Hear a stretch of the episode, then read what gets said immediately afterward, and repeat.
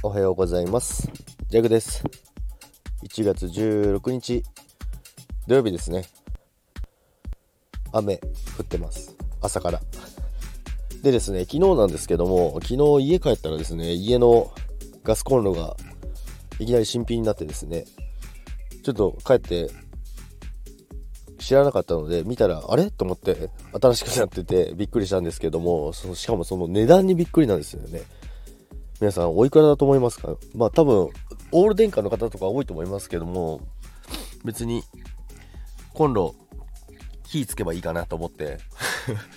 でいくらすると思うって言われていや8万ぐらいじゃないのって言ったんですけどそしたらなんと1000円です。そんなガスコンロあります？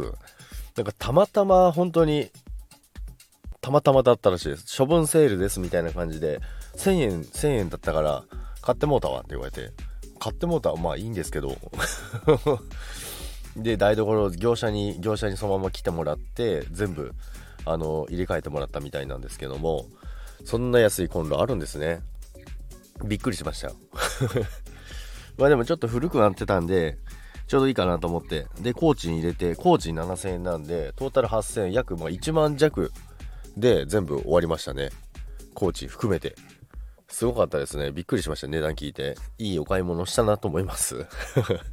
ということで、今日もちょっと天気悪いですけども、雪の上に雨が降ってるんで、これちょっと寒くなっちゃうと凍りそうですけども、今日もお休みの方や仕事の方もいると思いますけども、良い一日をお過ごしください。それではまた、さよなら。